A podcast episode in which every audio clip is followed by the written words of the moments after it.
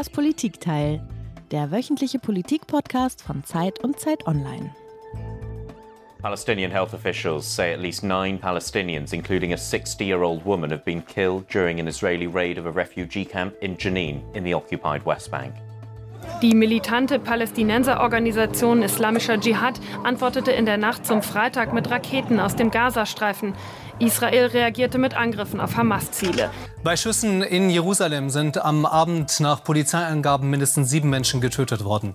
Mehrere Menschen wurden verletzt. Die Polizei sprach von einem Terrorangriff. Bei den Opfern soll es sich um Besucher einer Synagoge gehandelt haben. A second day of violence in Jerusalem's Old City. This time, police say a 13 year old Palestinian boy shot an Israeli father and son this morning. In Israel ist seit einem Monat eine neue Regierung im Amt unter Führung von Benjamin Netanyahu, einem alten Bekannten in der internationalen Politik. Netanyahu war nämlich schon sechsmal Ministerpräsident, aber noch nie hat er mit einem so rechten Kabinett regiert. Zum ersten Mal sind auch rechtsextreme Parteien mit in der Regierung. Und seit diese Regierung im Amt ist, hat es bereits die blutigsten Auseinandersetzungen seit vielen Jahren gegeben. Neun Palästinenser, wir haben es eben gehört im Nachrichtenteppich, neun Palästinenser wurden am Donnerstag vergangener Woche bei einer israelischen Razzia im Westjordanland erschossen. Dann ermordete ein palästinensischer Schütze am Freitagabend vergangener Woche sieben Menschen vor einer Synagoge in Jerusalem. Der tödlichste Angriff auf Zivilisten in der Stadt seit 2008. Und am Samstag dann verletzte ein Attentäter, der laut Angaben der israelischen Polizei erst 13 Jahre alt war, zwei Israelis in der Nähe einer Siedlung in Ostjerusalem. Gerät die Gewalt in Israel und in besetzten Gebieten außer Kontrolle? Wie wird die neue Regierung Netanyahu reagieren? Und gibt es überhaupt noch eine Chance auf Frieden in Nahost? Und weil dieses Thema vermutlich zu denen gehört, über die viele Hörerinnen und Hörer so oft gehört haben wie über kaum ein anderes, das aber auch so verwirrend ist wie wenig andere Themen, wollen wir zwischendurch bei vielen Begriffen immer mal wieder fragen, Warum, worum geht es da nochmal genau? Und das machen wir jetzt in Das Politikteil, dem politischen Podcast von Zeit und Zeit Online. Mein Name ist Tina Hildebrand. Ich bin eine von zwei Leiterinnen der Politikredaktion bei der Zeit. Und mein Name ist Heinrich Wefing und ich bin der andere Leiter des Politikressorts in der Zeit. Ich sitze in Hamburg und zu Gast heute in das Politikteil ist ein Kollege, der schon häufiger hier war, den wir immer wieder gerne eingeladen haben. Bislang haben wir vor allen Dingen über Großbritannien mit ihm gesprochen, über das Königshaus und seine besondere Zuneigung zu Boris Johnson. Heute aber, heute aber wollen wir mit ihm über eine ganz andere Weltgegend reden, nämlich über Israel. Herzlich willkommen zurück in das Politikteil Jan Ross. Ja, ich freue mich auch sehr, hier zu sein. Hallo Jan. Jan war auch schon zu Indien bei uns, Heinrich. Also er ist wirklich äh, ein global schauender, reisender und sich bewegender Mensch. Jan, du hast uns wie alle Gäste ein Geräusch mitgebracht.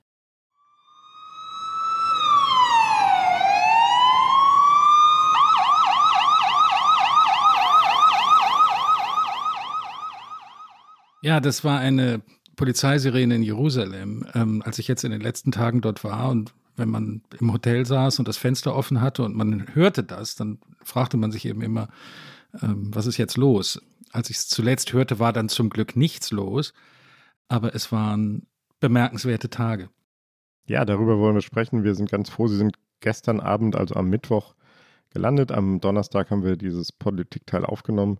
Wir sind sehr gespannt auf Ihre Eindrücke.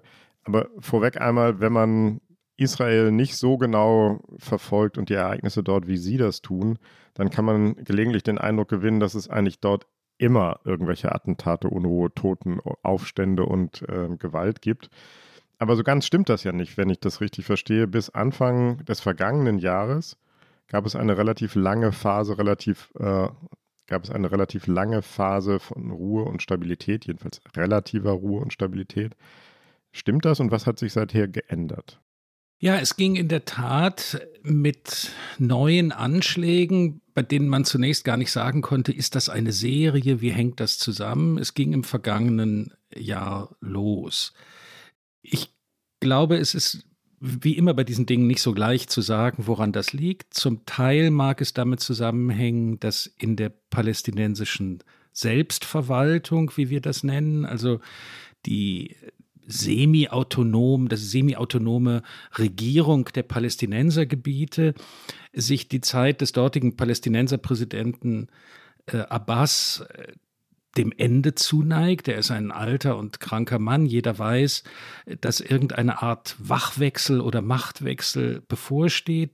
Das löst Unruhe aus und äh, Gruppen wollen signalisieren, dass sie, dass sie stark sind, ähm, dass sie sich trauen, die Israelis anzugreifen. Es sind aber oft auch gar keine Gruppen. Es waren eigentlich in den letzten Monaten meistens Einzeltäter, die Anschläge verübt haben, bei denen es sehr schwer ist zu sagen, was sie eigentlich im Einzelnen motiviert hat. Und sicher ist auch ein Faktor, dass die islamistische Hamas-Miliz, die im Gazastreifen äh, eine Art Regierung bildet, äh, auch in anderen Palästinensergebieten Anhänger wirbt oder Anhänger motiviert zu Anschlägen. Das heißt, es gibt ein ganz kompliziertes, sich überlappendes und von außen gar nicht leicht zu durchdringendes System von Kräften, die auf der palästinensischen Seite miteinander rivalisieren und für die Gewalt oft eine Möglichkeit ist, äh, sich bemerkbar zu machen.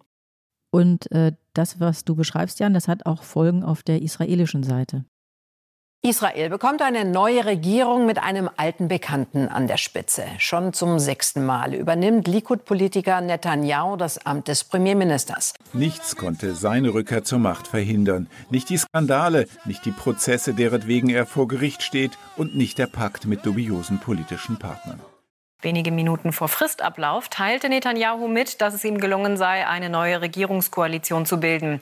Sie wird von Netanyahus rechtskonservativer Likud-Partei angeführt. Außerdem sind ultrarechte und streng religiöse Parteien in dem Bündnis vertreten. Jan, jetzt haben wir es nochmal gehört in einem Nachrichtenteppich. Das ist eine sehr rechte Regierung. Ich hatte das am Anfang auch schon gesagt. Erklär uns doch nochmal und drösel uns doch nochmal ein bisschen auf, was ist jetzt das Besondere an dieser Regierung? Wer sind diese Koalitionspartner? Also zunächst mal, ich kann jeden verstehen, den die israelische Politik verwirrt. Einmal ist sie sehr zersplittert und zum anderen ist es so, das ist so ein bisschen wie in Frankreich. Da werden ständig neue Parteien gegründet und dann verschwinden sie wieder oder sie heißen plötzlich irgendwie anders. Also es ist eine, eine unübersichtliche politische Landschaft. Trotzdem kann man eigentlich ganz gut erklären, woraus diese Netanyahu-Regierung besteht. Das sind im Wesentlichen drei Elemente. Das eine ist die Likud-Partei. Das ist Netanyahus eigene Partei. Das ist die traditionelle Rechts- oder Mitte-Rechtspartei Israels.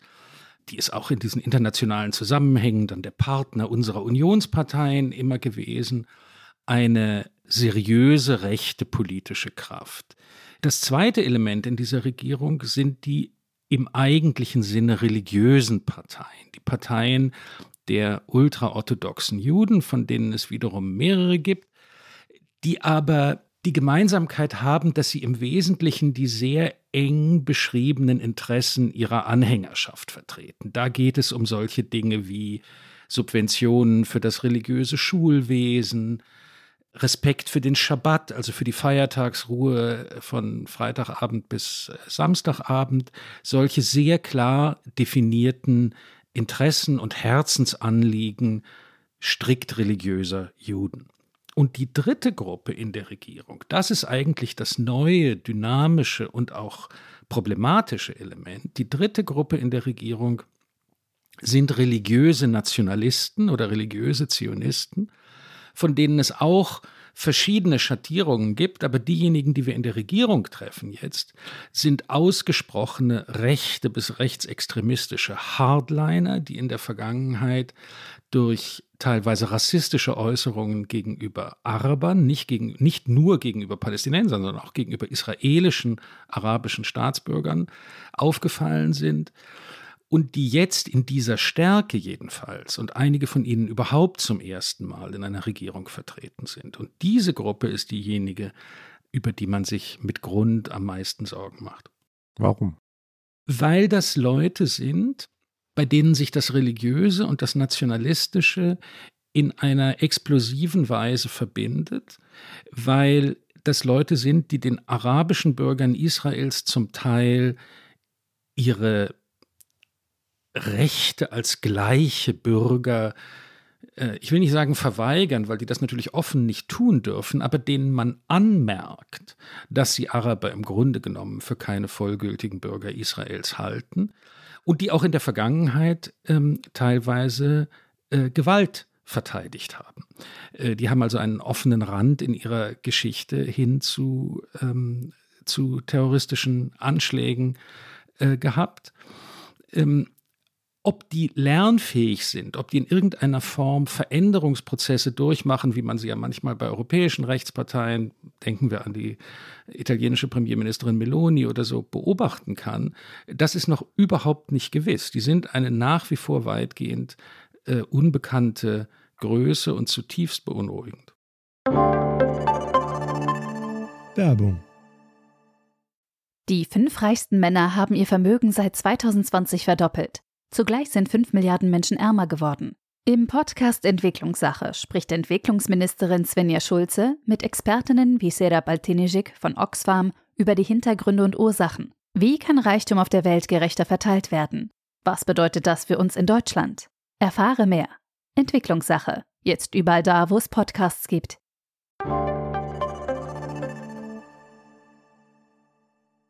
Jan, lass uns einmal über den Mann sprechen, der ja diese Koalition anführt, der der Regierungschef ist, Netanyahu. Die FAZ schreibt, in der Praxis aber zeigt sich, dass Netanyahu zwar die Regierung führt, dass aber seine radikalen Koalitionspartner die Tagesordnung bestimmen. Stimmt das?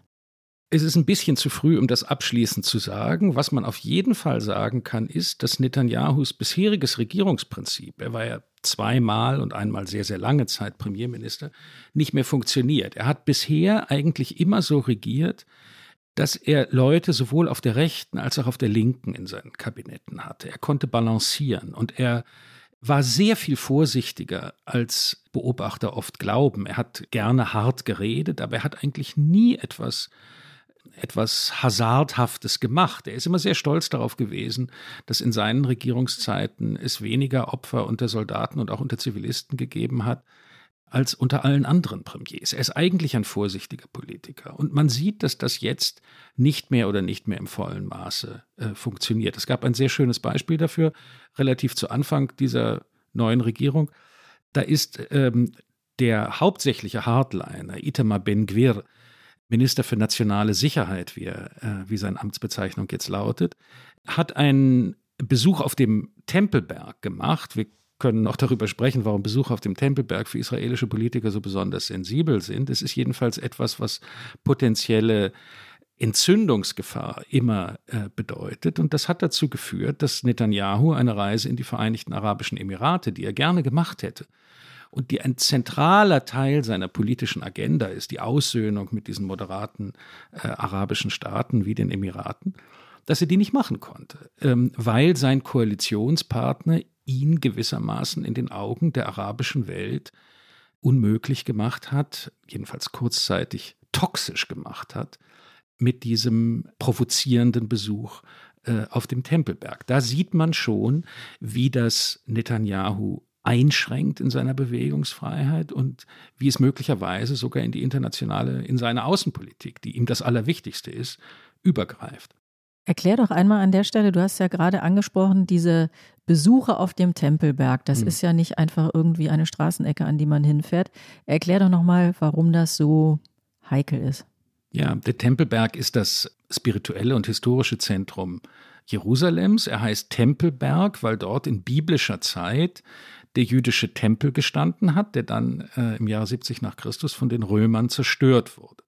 Und mehrere Jahrhunderte später haben die äh, inzwischen arabischen Herren äh, Jerusalems, die die Stadt erobert hatten, dort einen Moscheenkomplex äh, errichtet mit zwei äh, großartigen Gebäuden, der Al-Aqsa-Moschee und dem Felsendom. Der Felsendom, der eigentlich das Wahrzeichen Jerusalems ist, wo immer wir irgendein Bild von Jerusalem sehen, so wie touristische Berlin-Bilder das Brandenburger Tor zeigen, zeigen sie den Felsendom mit seiner goldenen Kuppel. Und für die Muslime ist das die drittheiligste Stätte ihrer Religion nach Mekka und Medina, diese Moscheen dort in Jerusalem. Und jeder Besuch eines israelischen Politikers dort wird als ein Angriff empfunden. Und die Vorstellung ist, die Juden wollen sich den Tempelberg zurückholen. Das ist äh, so nicht richtig. Ähm, es gibt einzelne jüdische Gruppen, die in der Tat versuchen, jüdisches Gebet dort zu etablieren, was der Staat nicht will und was auch die Rabbiner nicht wollen, die meisten Rabbiner nicht wollen. Aber es ist eine beständige Angst in der arabischen Bevölkerung und wird auch geschürt von Propagandisten, dass den Muslimen der Tempelberg weggenommen äh, werden könnte. Und daher hat jeder Besuch eines israelischen Politikers dort diesen provozierenden Charakter. Und man sollte ihn eben mindestens in heikler politischer Zeit unterlassen. Und Ben Gwir, dieser äh, Scharfmacher, der jetzt äh, Sicherheitsminister ist, hat eben stattdessen dort genau Vollgas gegeben und die Provokation gesucht. Ich glaube, das ist jetzt so ein Punkt, wo man einmal, wie Tina angekündigt hat, auch nochmal erklären muss. Sagen Sie nochmal ganz kurz, wie ist der Status von Jerusalem insgesamt? Das ist ja als Stadt als Ganzes total umstritten, nicht nur der Tempelberg. Ja, Jerusalem wird von Israel als seine Hauptstadt beansprucht. Jerusalem ist aber gleichzeitig die Stadt, ähm, in der die Palästinenser hoffen, eines Tages die Hauptstadt eines eigenen unabhängigen Staates errichten zu können.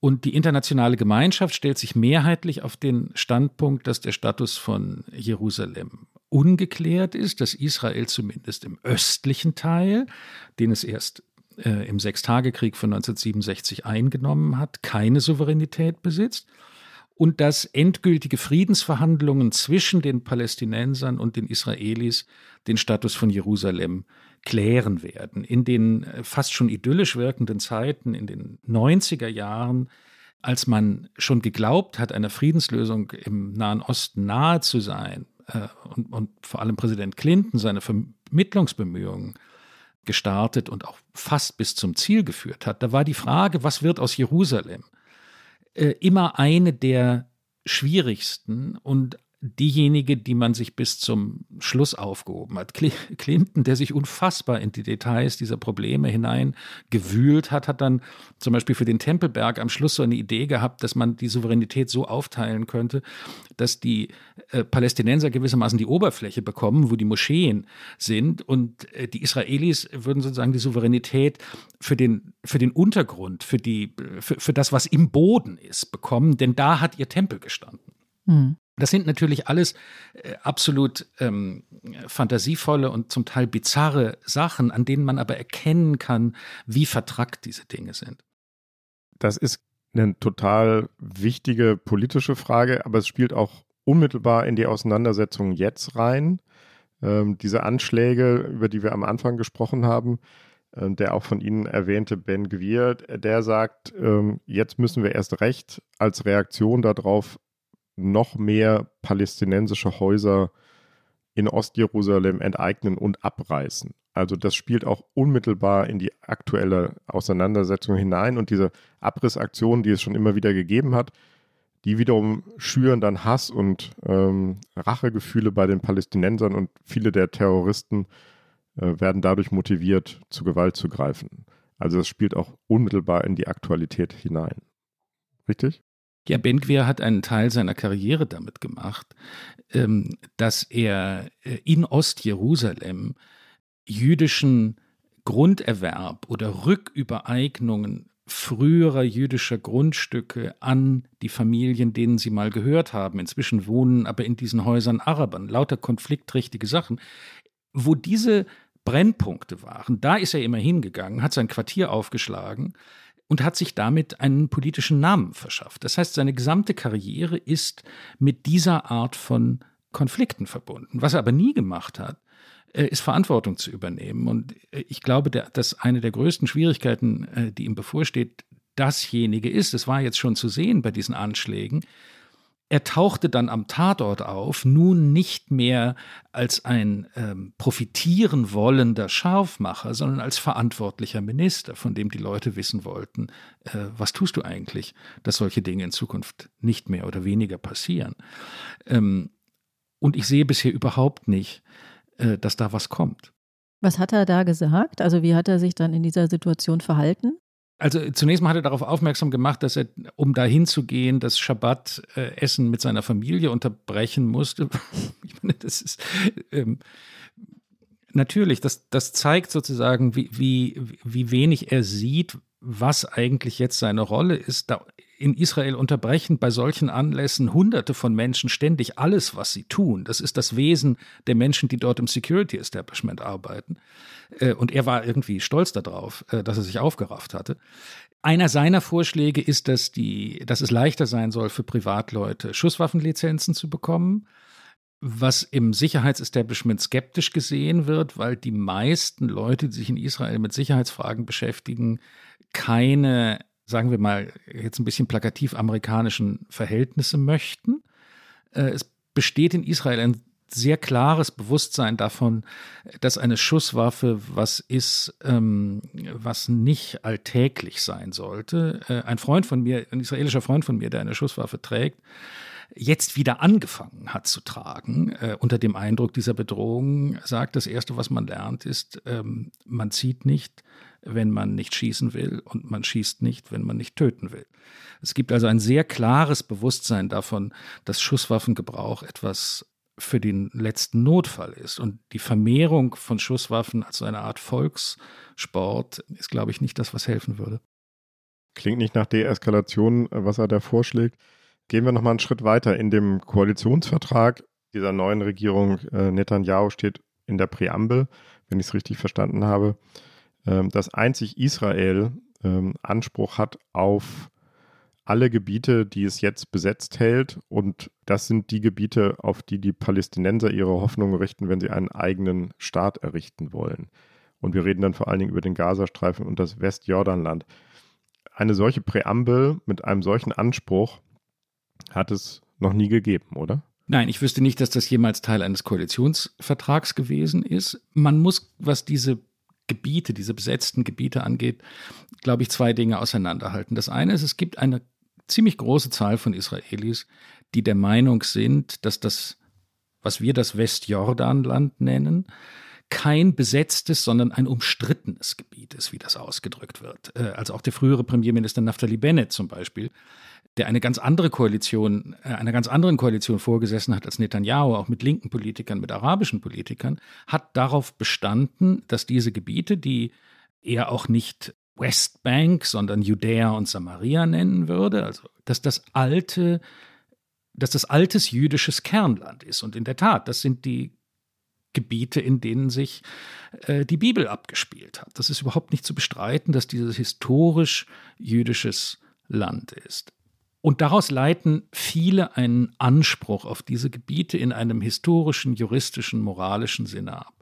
Das ist aber nicht ganz dasselbe, wie dafür zu sein, diese Gebiete tatsächlich zu annektieren.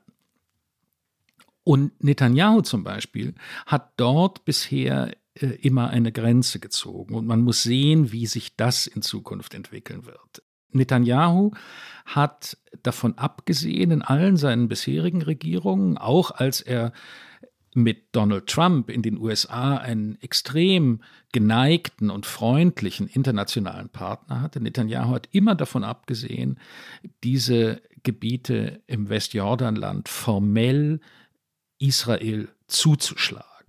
Insofern hat er immer einen anderen Status dort akzeptiert als etwa den Status von Ostjerusalem. Ostjerusalem haben die Israelis tatsächlich annektiert. Das wird von der internationalen Gemeinschaft mehrheitlich nicht anerkannt, aber von israelischer Seite aus ist es als staatsrechtlicher Vorgang gemacht worden. Sowas hat er bisher im Westjordanland nicht gemacht und ich sehe auch nicht, dass dieser Koalitionsvertrag, den Sie ansprechen, wirklich schon ein Schritt in diese Richtung wäre. Ich deute das als mehr symbolisch und ich glaube, dass insbesondere die Amerikaner alles tun werden, um dafür zu sorgen, dass es eine solche formelle Annexion des Westjordanlands nicht geben wird. Jan, bei dir klang vorhin schon äh, etwas durch, was äh, unter dem Begriff Zwei-Staaten-Lösung lange ein, eine Vorstellung war, äh, dass darin eine Lösung liegen könnte für diesen Konflikt, nämlich im Grunde die Idee, zwei Staaten leben einander in einer irgendwie sortierten äh, Form, in der all diese Fragen halbwegs geregelt sind, die Palästinenser in einem Staat, die Israelis in dem anderen. Verschiedentlich war zu hören in den vergangenen Jahren und immer lauter, dass diese Lösung im Grunde tot ist. Der New York Times-Kolumnist Thomas Friedman hat geschrieben, die Zwei-Staaten-Lösung sei noch nicht tot, aber sie liege immer mehr im Krankenhaus, im Hospiz und nur eine Wunderheilung könne sie noch retten. Siehst du das so ähnlich? Ja, jetzt nimmst du mir etwas vorweg, was ich in meine Flop 5 äh, tun wollte. Da bleiben also jetzt nur Flop 4 übrig. Ähm, denn ich wollte sagen, dass diese Rede, die man im Augenblick immer hört, immer wieder zunehmend hört, die Zwei-Staaten-Lösung ist tot. Ich halte das für eine gefährliche und irrige ähm, Phrase. Die ist nicht vollkommen grundlos. Der negative Teil daran stimmt gewissermaßen. Niemand sieht im Augenblick, wie man zu einer friedlichen Koexistenz eines israelischen, jüdischen und eines palästinensischen, arabischen Staates auf dem Gebiet des Heiligen Landes, um das mal so zu nennen, kommen kann. Das ist richtig. Das heißt nur überhaupt nicht, dass irgendetwas anderes besser funktionieren würde. Und viele Leute, die jetzt davon reden, dass die Zwei-Staaten-Lösung tot ist, verbinden damit die Vorstellung, dass man letztlich auch irgendwie in einem Staat dort zusammenleben könnte. Insbesondere viele Palästinenser vertreten zunehmend diese Meinung. Viele Palästinenser sagen heute, naja, wenn ihr uns keinen eigenen Staat geben wollt, dann macht uns doch alle, auch uns in den besetzten Gebieten, zu Bürgern Israels mit gleichen Rechten zu Staatsbürgern und dann leben wir eben Israelis und Palästinenser in einem binationalen Staat zusammen. Und das halte ich für eine komplette Illusion. Ich glaube, dass die Gewaltgeschichte der letzten Jahrzehnte, ich glaube auch, dass die einmalige und exklusive Leistung der Israelis im Bau ihres eigenen Staates den sie nicht mit einer gewissermaßen dazugekommenen Bevölkerung werden teilen wollen. Ich glaube, dass das alles einen gemeinsamen Staat ausschließt. Und daher bin ich sehr vorsichtig mit diesem Satz, die Zwei-Staaten-Lösung ist tot, weil ich glaube, dass ob es nun zwei Staaten sind oder wie immer man das organisiert, ich glaube, dass eine Trennung der Nationen, eine Trennung der Bevölkerung und letztlich eben auch eine Trennung der Territorien das Einzige ist, was eine befriedende Wirkung haben kann. Aber genau das ist ja auch das Hauptproblem, wir haben es noch gar nicht angesprochen, in dem besetzten Westjordanland. Es ist ja nicht so, dass da einfach, es wird um Land gestritten, sondern die Israelis bauen da eine Siedlung nach der anderen teils auf legalem Wege, teils auf illegalem Wege und aus palästinensischer Sicht würden die sagen, alles ist illegal, was da an Siedlungen gebaut wird. Also es findet genau das Gegenteil von dem statt, was Sie gerade als mögliche Lösung äh, beschrieben haben, nämlich eine sozusagen Entflechtung von Land und Bevölkerung.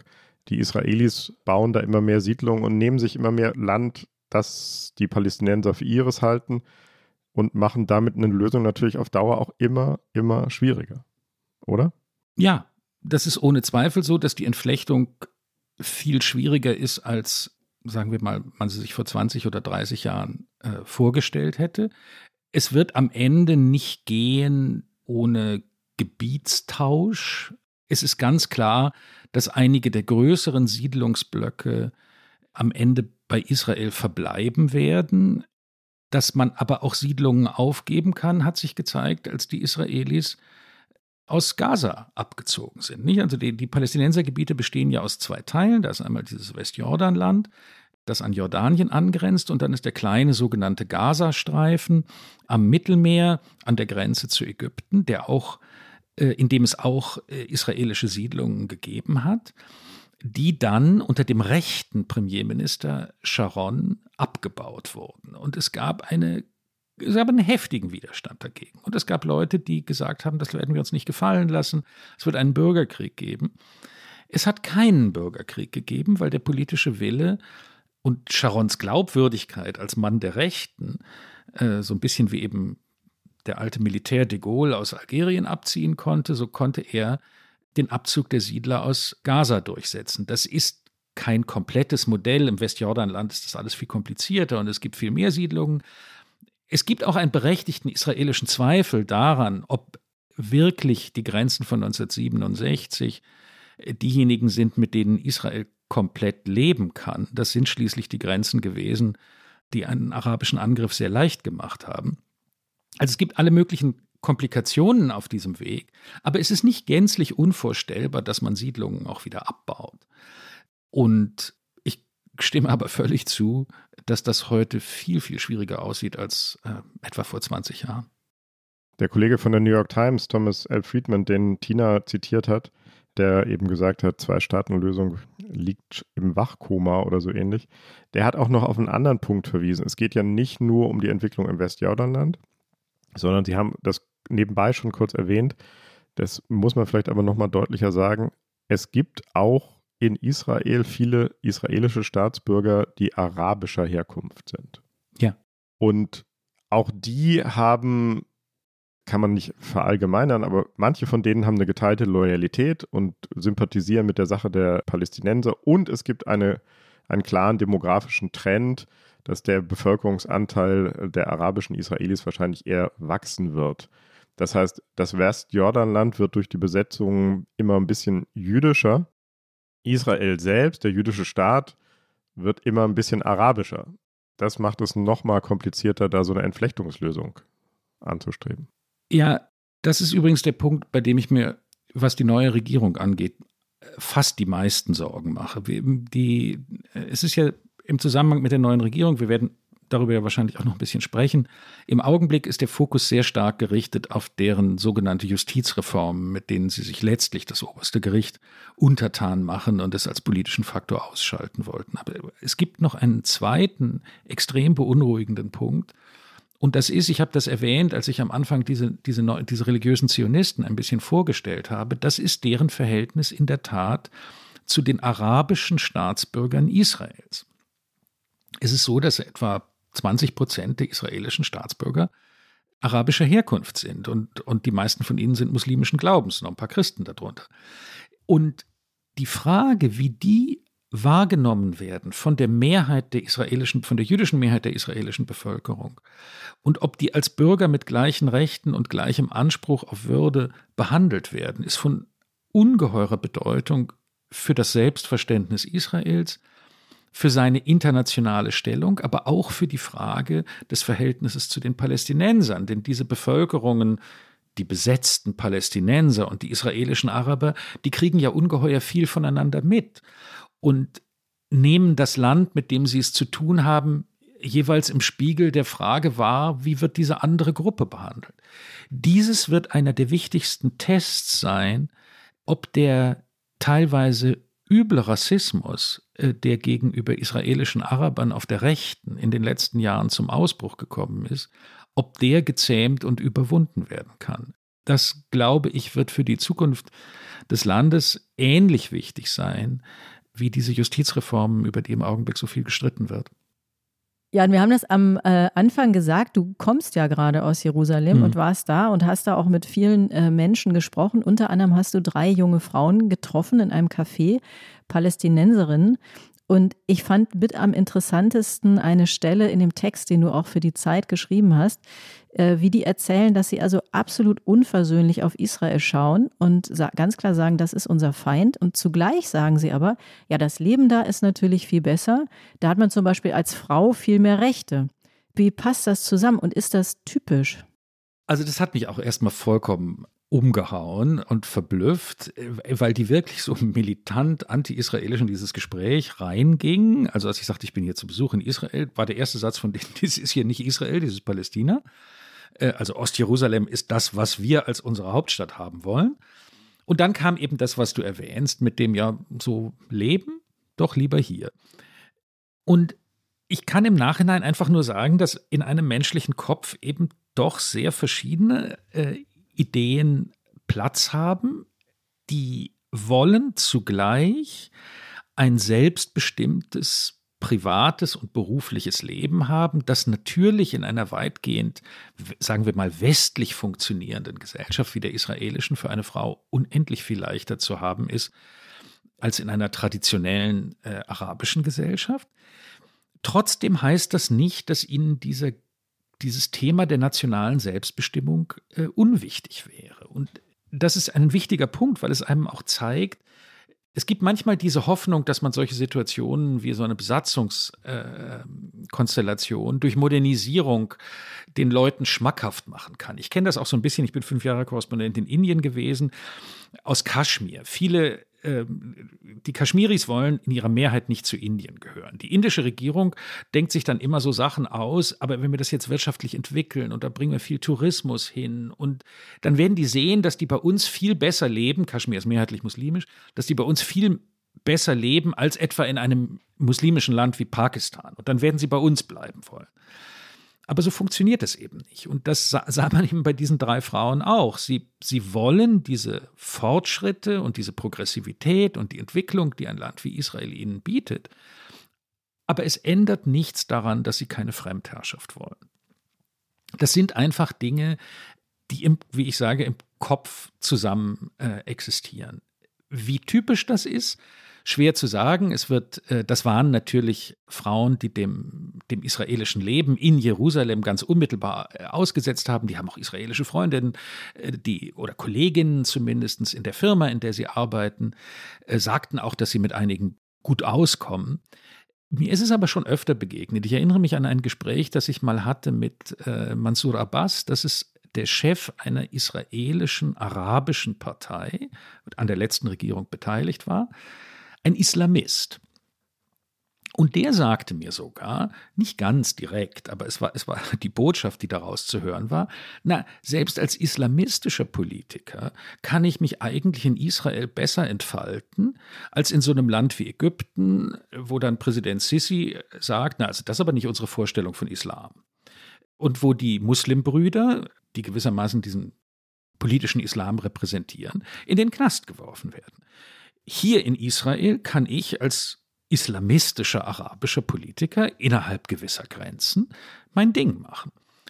Und das war schon eine ganz erstaunliche Aussage. Also es gibt, das ist übrigens auch ein bisschen eine meiner Hoffnungen, wenn wir hier nach Hoffnungen fragen, es gibt ein Bewusstsein dafür bei vielen Arabern, dass es Spielräume in Israel gibt, dass man Dinge dort lernen kann in einer pluralistischen Gesellschaft und in einer im Großen und Ganzen gut funktionierenden demokratischen Policy, von denen man lernen, die man übernehmen und mit denen man auch die eigenen arabischen Verhältnisse äh, fortentwickeln kann. Das war das Positive, was ich aus diesem Widerspruch, den ihr ansprecht, äh, mitgenommen habe.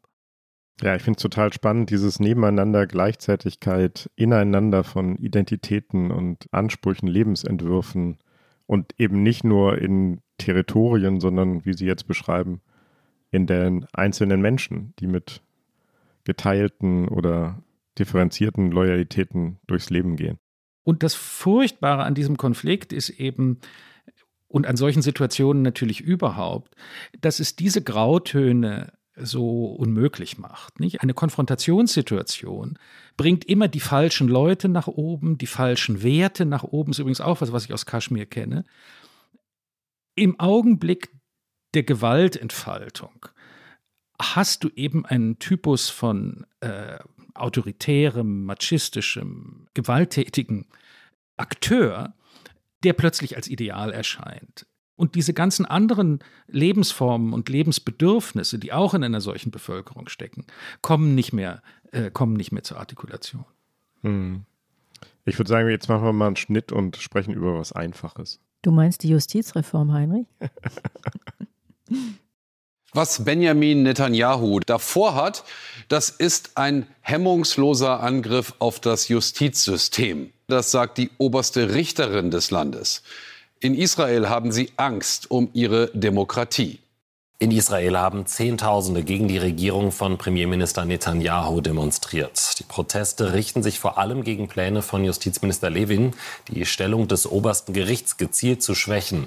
Demnach könnte das Parlament Entscheidungen des Gerichts mit einfacher Mehrheit widerrufen. Jan, Sie haben es schon angesprochen. Ähm, jetzt haben wir es nochmal gehört. Die neue Koalition von Netanyahu plant ein Gesetz, das die Macht des obersten ger israelischen Gerichts, des Supreme Court, der so eine Mischung ist aus Bundesverfassungsgericht mhm. und Bundesgerichtshof bei uns, massiv beschneiden würde. Was hat es damit auf sich?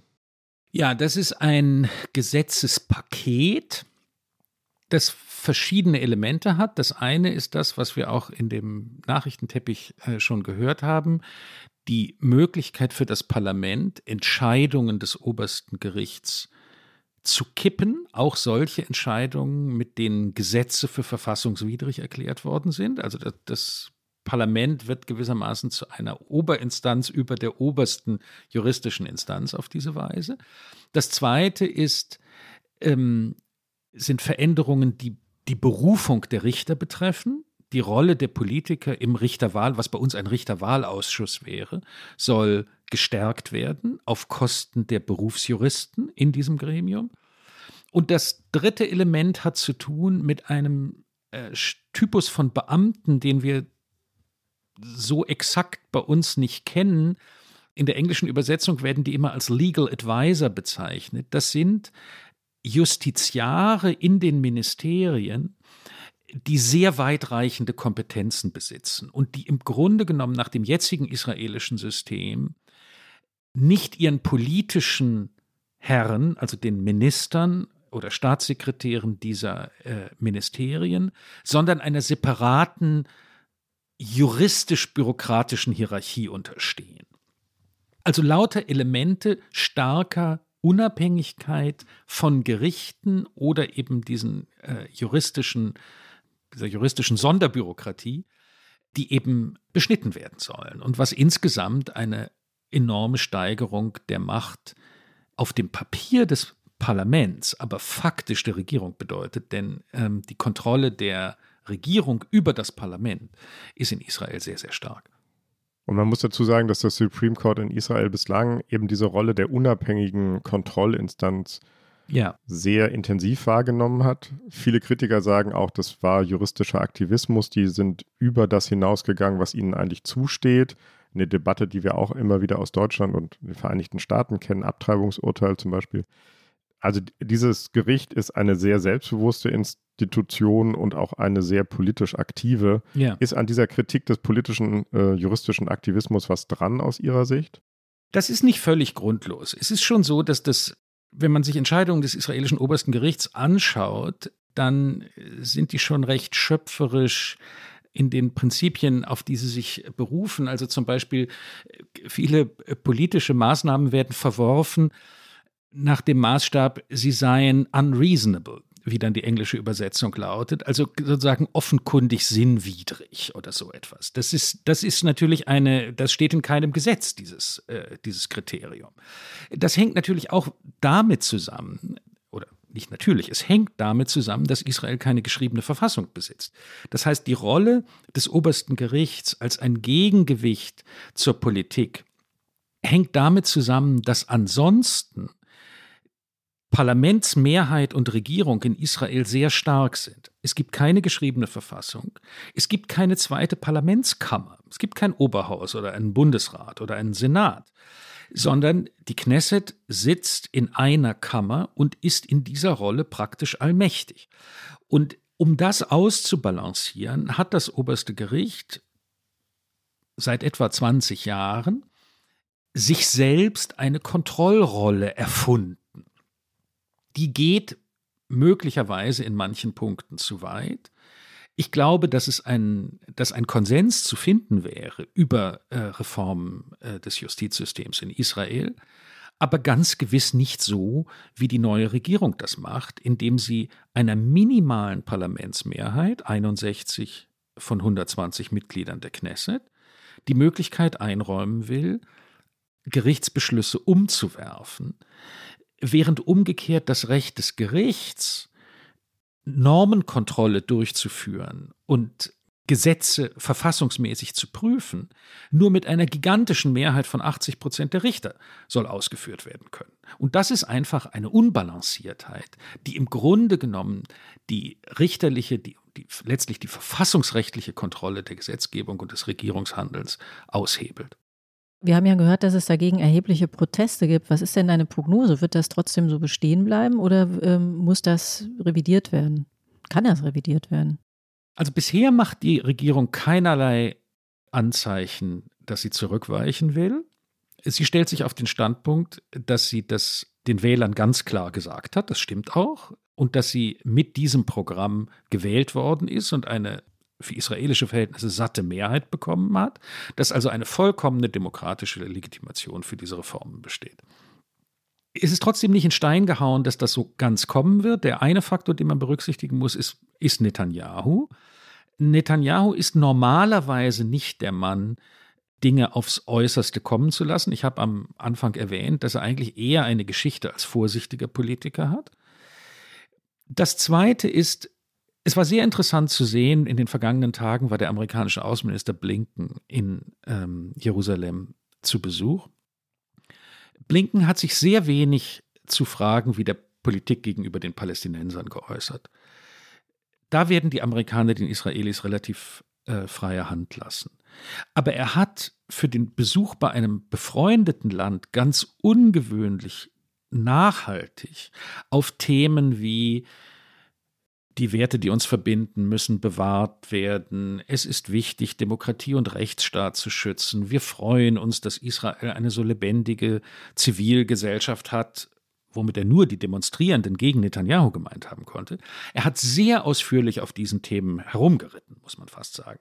Das heißt, das Signal der amerikanischen Regierung ist, es ist uns nicht gleichgültig, was ihr hier im Innern macht. Nun gibt es Politiker in dieser Koalition, ich habe diese extremen Rechten angesprochen, denen vollkommen egal ist, was die Amerikaner denken. Aber Netanyahu ist das überhaupt nicht egal. Denn die Dinge, die ihm wirklich wichtig sind, die Außenpolitik, der Umgang mit Iran, seine Verständigung mit den arabischen Staaten wie den Emiraten. Er hofft, dass er eine, äh, einen politischen Ausgleich mit Saudi-Arabien hinbekommt. Diese Dinge kann er allesamt nur mit amerikanischer Unterstützung verfolgen. Also da ist das letzte Wort noch nicht ganz gesprochen.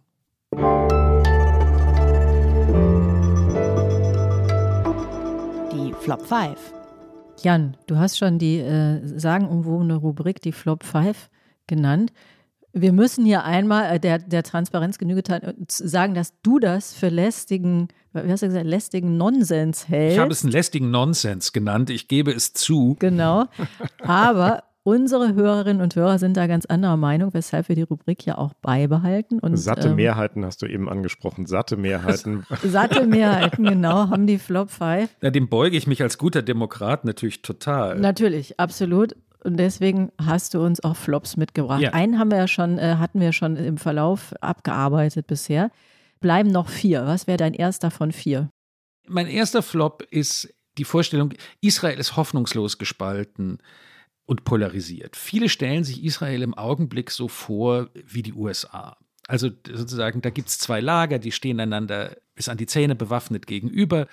Beide so ungefähr 50 Prozent. Jetzt sind die einen an der Macht und werden alles durchdrücken, dann kommen die anderen, werden vielleicht das genau das Gegenteil durchdrücken.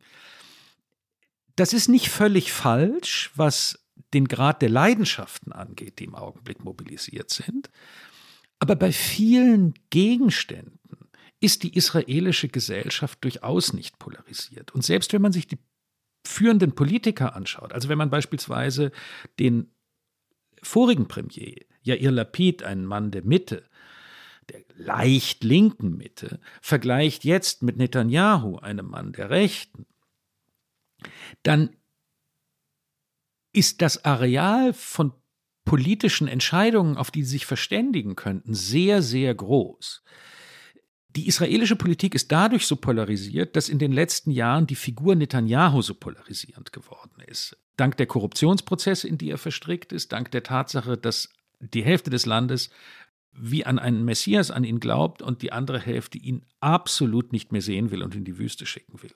Aber wenn man sich die Politik anschaut, wenn man sich fragt, für wie groß halten wir die Bedrohung aus dem Iran und was wollen wir dazu tun, wie glauben wir, dass das Management dieser im Augenblick nicht richtig lösbaren Palästinenserkrise am besten zu machen ist? Aber auch sozioökonomische Fragen. Wie viel Staat und wie viel Markt wollen wir? Wie soll sich das mit dem israelischen Wirtschaftssystem, Startup Nation, weiterentwickeln? Dann stellt man fest, dass die Unterschiede gar nicht so groß sind. Also im Grunde genommen ist das eine eigentlich recht mittige Gesellschaft und eine recht mittige Politik, die durch die Polarisierung, die um die Figur Netanyahu herum entstanden ist, aus der Bahn geschmissen ist. Also ich finde, Sie zeigen hier gerade, was für eine sinnvolle Rubrik das ist. Äh, das war nochmal interessanter Flop und eine mindestens noch interessantere Erklärung. Was ist der zweite Versuch, die Rubrik ad absurdum zu führen, Jan? Ja, das ist dieses, diese Vorstellung, die Religiösen sind die Rechten und die Rechten sind die Religiösen. Das stimmt, also wie alles stimmt das also Israel ist so ein Land, wo alles immer auch so halb stimmt, so. Aber ganz stimmt's eben nicht, wenn man jetzt was durchgesickert ist nach diesen Anschlägen. Also es ist, ist in Israel immer so, dann kommt das sogenannte Sicherheitskabinett zusammen. Das sind die allerwichtigsten Minister, die meistens auch Portfolios haben, äh, die mit innerer Sicherheit zusammenhängen, zum Teil aber auch einfach nur besonders wichtige Koalitionspolitiker sind. So. Und dann sickert manchmal so raus, was da beraten wurde. Und so war dann eben auch in Presseberichten zu lesen, wer in diesen letzten Treffen nach diesen Anschlägen für besonders hartes Zuschlagen und wer für eher moderates Vorgehen plädiert hat. Und da stellte sich eben heraus, dass einer der wichtigsten religiösen Parteiführer, Aryeh von der Schas-Partei, übrigens auch äh, jemand, der gerade wegen eigener, ähm, der ist mal verurteilt worden und ist das jetzt wegen gerade vom obersten Gericht sozusagen aus dem Kabinett rausgeschmissen worden, aber er ist stellvertretender Ministerpräsident und kann als solcher immer noch in, teilnehmen und so weiter. Also Aryeh Deri, ein religiöser, rechter Politiker, war bei diesen Beratungen dabei und hat für Maßhalten plädiert. Und Netanyahu hat ihn offenbar zu Rate gezogen, weil er gewusst hat, dass das eine Stimme ist, die jetzt in dieser Palästinenserfrage nicht für das Draufhauen sein wird. Obwohl das ein Mann ist, der nach dieser normalen Terminologie sozusagen ultraorthodoxe religiöse Wähler vertritt. Es ist nicht so, dass das Religiössein und das Rechtssein in einem Hardliner-Sinne oder so immer deckungsgleich sein müssen. Es gibt umgekehrt auch, ich bin unterwegs gewesen, jetzt als ich in Israel war, mit einem absoluten Sicherheits-Hardliner. Ähm, der hat mich da mit so einem Flugzeug, das ist eine andere Geschichte, über dem Negev äh, äh, rumgeflogen, um mir zu zeigen, wo überall die Beduinen illegal äh, Land äh, mit Beschlag nehmen. Naja, der hat diesen Flug am Samstag gemacht, ne, am Schabbat, wo jeder religiöse Jude, also drei Kreuze, nicht drei Kreuze, also schlagen würde, bevor er ein Flugzeug besteigt. Der Mann ein absoluter rechter Hardliner ist säkular wie nur was. Also diese Gleichung religiös gleich rechts, rechts gleich religiös, die stimmt nicht. Sehr interessant. Ja, die Wüste, die haben wir jetzt leider noch gar nicht so richtig besprochen. Aber einmal hast du sie kurz angeflogen, immerhin. Ähm, was ist dein, wo sind wir jetzt? Der dritte Flop. Der dritte Flop ist, Netanyahu ist wie Trump. Das ist auch so eine Vorstellung, seit es Trump gibt, wird jeder für Trump gehalten. Ich habe ja in einer anderen Inkarnation immer viel darunter gelitten, dass Boris Johnson für so eine Art Trump gehalten wird, der es nicht ist. Netanyahu wird auch für so eine Art Trump gehalten und ist es eben auch nicht. Der Hauptunterschied ist, dass Netanyahu ein echter, blitzgescheiter Intellektueller ist und jemand mit einer wirklichen historischen Perspektive, großer Intelligenz, großer geistiger Beweglichkeit. Ein israelischer Bekannter von mir, äh, Gadi Taub, hat, als ähm, Netanyahu jetzt in der Opposition war und so ein bisschen mehr Zeit hatte, ein langes historisches Gespräch mit ihm über die Wurzeln und die verschiedenen Strömungen des Zionismus geführt. Und man ist begeistert, wenn man das hört. Und manchmal fragt man sich, ob der Welt mehr gedient wäre, wenn er ein brillanter Professor geworden wäre. So, jetzt der vierte Flop und ihr letzter Versuch, die Rubrik zu zerschießen. Ja, das ist diese Rede von der Spirale der Gewalt. Immer wenn solche Anschläge sind, wie es sie jetzt äh, in Jerusalem wieder gegeben hat mit diesen, äh, mit diesen sieben Toten, sagen irgendwelche Vertreter internationaler Organisationen, die EU ist da immer besonders groß, man muss jetzt unbedingt verhindern, dass eine Spirale der Gewalt einsetzt. Das heißt immer nur, liebe Israelis, jetzt macht bitte nicht zu viel Vergeltung. Das ist auch so halb wahr, weil mit dem Zurückschlagen am Ende die Probleme nicht gelöst werden, das weiß jeder.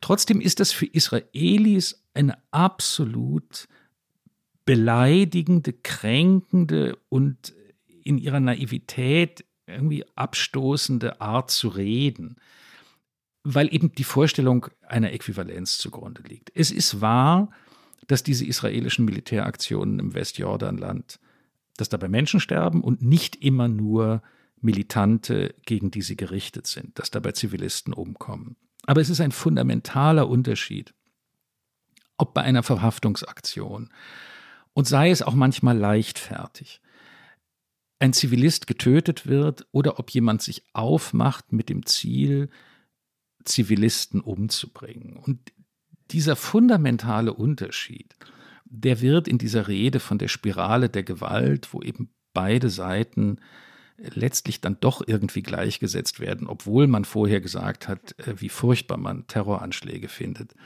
wird eben verwischt. Das sieht man aus palästinensischer Perspektive natürlich ganz anders. Nur um das einmal. Vollkommen anders. Vollkommen anders. Das, ist, das wäre jetzt ein israelischer Blick auf die Dinge. Aber damit sind wir durch, glaube ich, bei den Flop 5 und gehen in die Schlusskurve.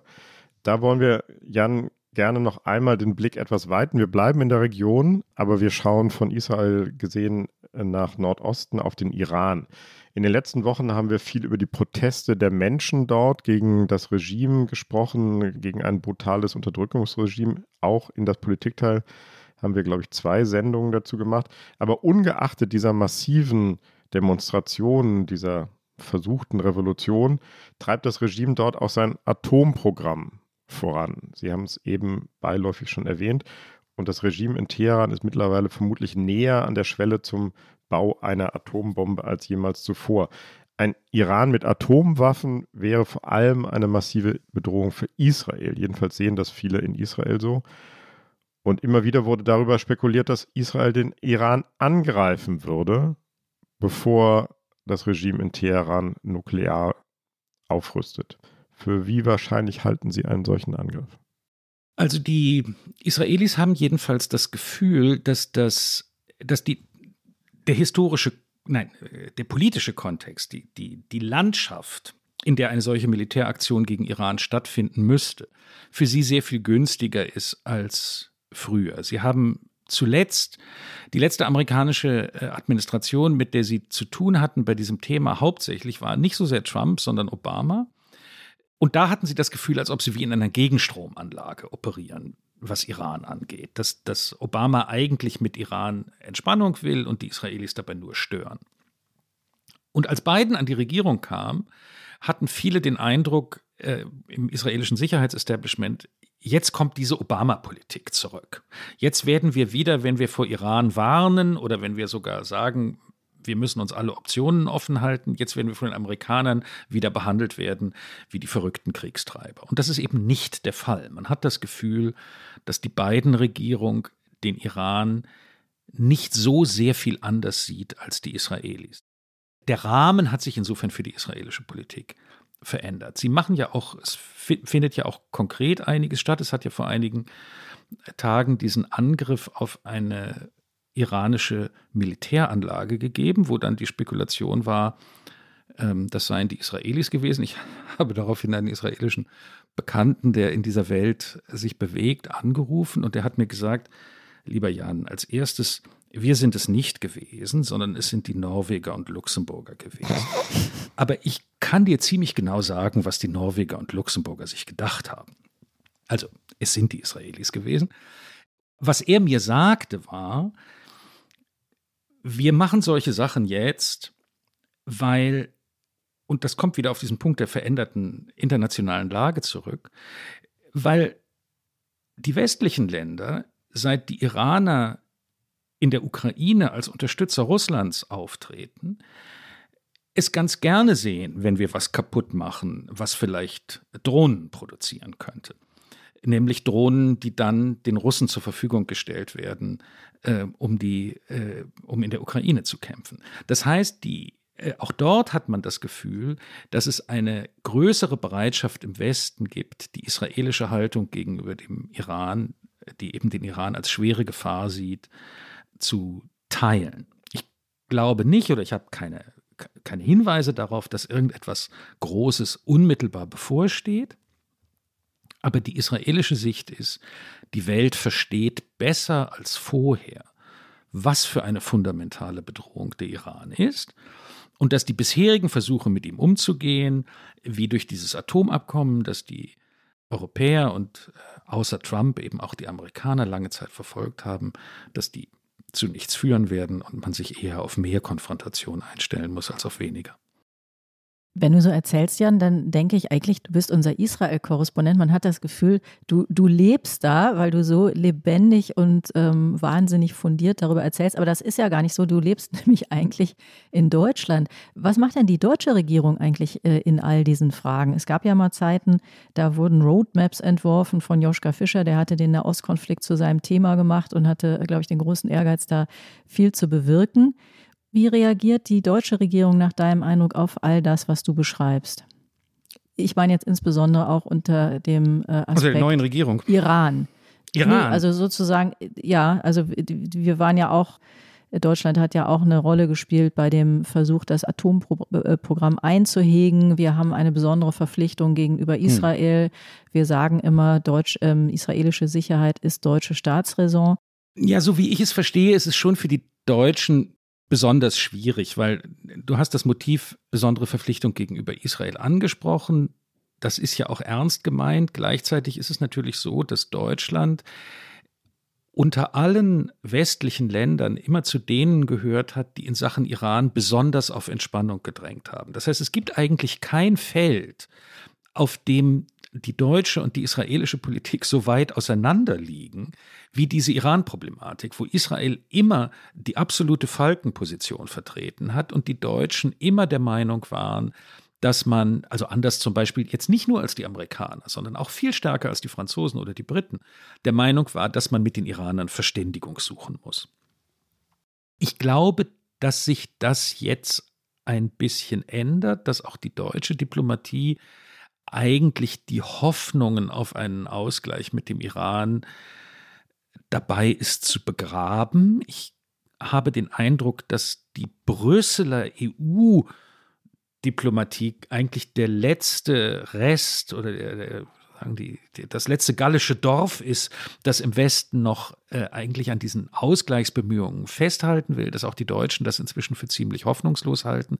Trotzdem wird Deutschland natürlich nicht irgendwie vorn dabei sein, äh, wenn es um eine militärische äh, Konfrontation mit, ähm, mit Iran geht. Auch die anderen Europäer nicht. Dass, wenn da was passiert, ist das, ist das eine israelische Sache mit amerikanischer operativer oder auch nur äh, diplomatischer Absicherung und, und Unterstützung. Heinrich, wir haben uns ja vorgenommen, immer den Gästen am Ende etwas Hoffnungsvolles abzunötigen. Äh, Jan hat ja schon zwischendurch, äh, freiwillig hat er uns ja schon hoffnungsvolle Perspektiven geliefert. Was meinst du, sollen wir ihn damit rauslassen? Oder muss da noch mehr kommen? Nee, wir haben ihn in die Flop 5 gezwungen. Jetzt müssen wir ihn auch in die Hoffnung zwingen. ich muss auch sagen, ich bin jetzt gar nicht ich bin nicht deprimiert. Also das ist natürlich alles ein, eine. Das ist auch ihr Naturell. Sie sind nicht so leicht zu deprimieren.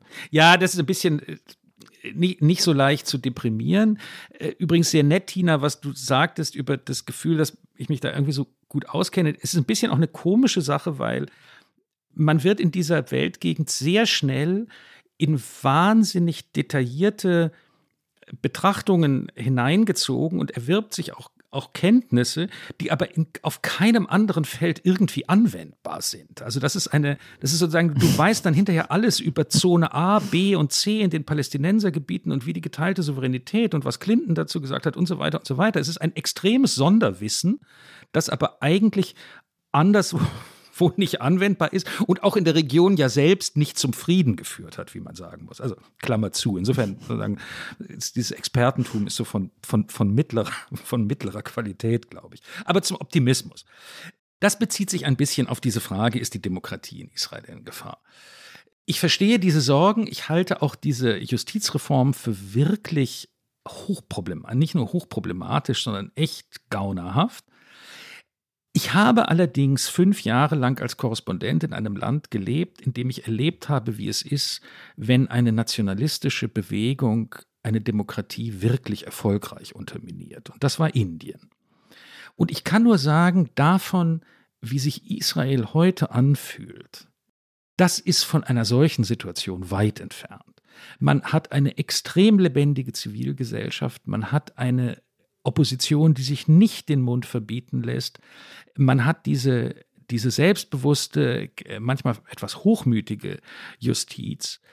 Man hat die Amerikaner, die aufgewacht sind und wissen, dass ihnen das nicht egal sein kann.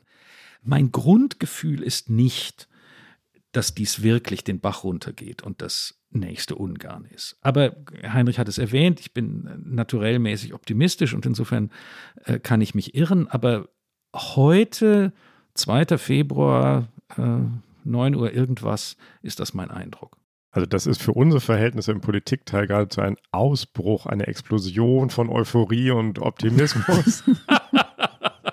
Äh, und deswegen freuen wir uns sehr. Äh, es war wieder gut, dass Sie dabei sind. Das war es wieder, das Politikteil, der politische Podcast von Zeit und Zeit Online. Wenn Sie uns schreiben wollen, liebe Hörerinnen und Hörer, mit Anregungen, äh, mit Vorschlägen anderer Gäste, die wir einladen sollen, dann schreiben Sie uns gerne und ähm, die Mailadresse kennen Sie wahrscheinlich schon.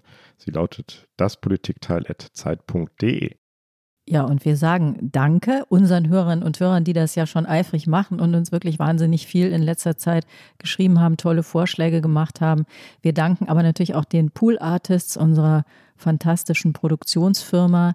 Wir danken unseren Kollegen bei Zeit Online, die uns unterstützen. Wir danken Carlotta Wald, die uns besonders geholfen hat, wieder bei der Recherche und bei den Tönen. Und natürlich danken wir dir, lieber Jan, dass du hier so ein äh, kolossal optimistischer, gut informierter, hoffnungsgebender Gast warst.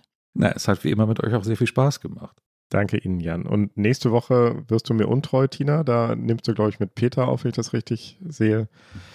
Ich werde es dir verzeihen und bin schon gespannt, was ihr dann sagt. Und die äh, Zwischenzeit, äh, bis dieser Podcast rauskommt mit Peter und Tina, den kann man sich vertreiben mit ganz, ganz vielen anderen Podcasts aus der unendlichen, weiten Welt der Zeit-Podcasts. Und das war's. Danke. Tschüss. Tschüss. Tschüss.